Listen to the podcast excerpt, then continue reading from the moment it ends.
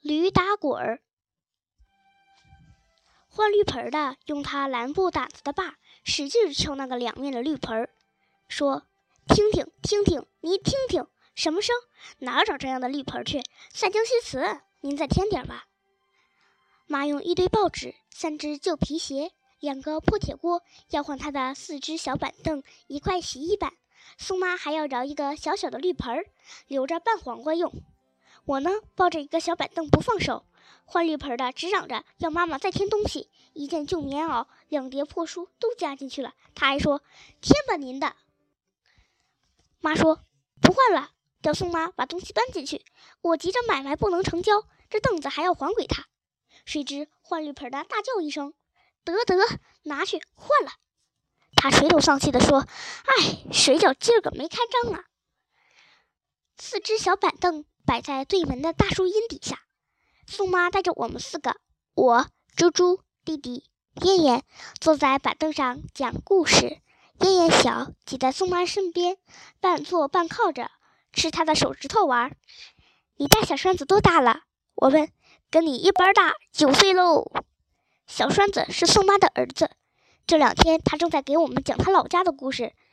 地里的麦穗长了，山坡的青草高了。小栓子摘了狗尾巴花，插在牛犄角上了。他手里还拿着一只厚厚的鞋脊，用粗绳麻纳得密密的，给小栓子做的。那么他也上三年级了。乡下人有你这好命，他成年假给人看牛呢。他自言自语地说：“今年个可得回家看看了，心里老不顺序。”他说完，愣愣的想，不知在想什么。那么你家丫头子呢？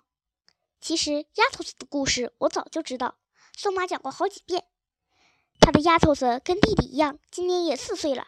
她生了丫头子，才到城里来当奶妈，一下子就到我们家做了弟弟的奶妈。她的奶水好，弟弟吃的又白又胖。她的丫头子呢，就来我们家试妥了工以后，被丈夫抱回家给人家奶去了。我问一次，她讲一次，我也听不腻就是了。丫头子呀，她花钱给人家奶去了。宋妈说：“将来归不归你？我的姑娘不归我，你归不归你妈？”她反问我：“那你为什么不自己给奶？为什么到我家当奶妈？为什么你挣的钱要给人家去？为什么为的是……哼，说了你也不懂。俺们乡下人命苦啊。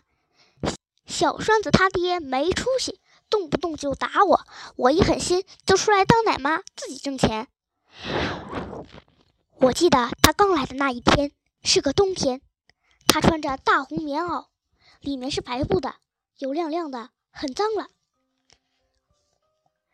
他把奶头塞到弟弟嘴里，弟弟就咕嘟咕嘟的吸呀吸呀，吃了一大顿奶，也不哭了。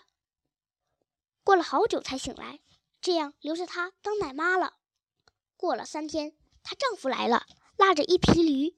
拴在树干上，他有一张大长脸，黄板牙，怎么这样难看？妈妈下工钱了，折子上面写着：一个月四块钱，两副银首饰，四季衣裳，一床新铺盖。过了一年零四个月才许回家去。宋妈把她的小孩裹在一条旧花棉被里，交给她丈夫。送丈夫和孩子出来时，哭了，背转身去，掀起衣襟擦眼泪，半天抬不起头来。没人店的老张劝宋妈：“别哭了，小心把奶给憋回去。”宋妈这才止住哭，把钱送给老张，剩下的全给了她丈夫。她又叮嘱了丈夫许多话。丈夫说：“放心吧，您。”她就抱着孩子，牵着驴走远了。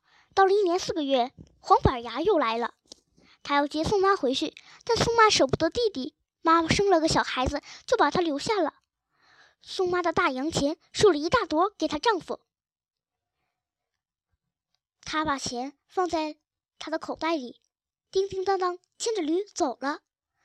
以后她就每年来两回，小轿驴拴在墙犄角，弄得满地驴粪球。好在就一天，她准走。驴背上滚下来的是一个大麻袋，里面不是大花生就是大醉枣，是送给老爷和太太，也就是我爸和我妈的。乡下有的是。我真想象不出宋妈回她老家去，我们家会变成个什么样子。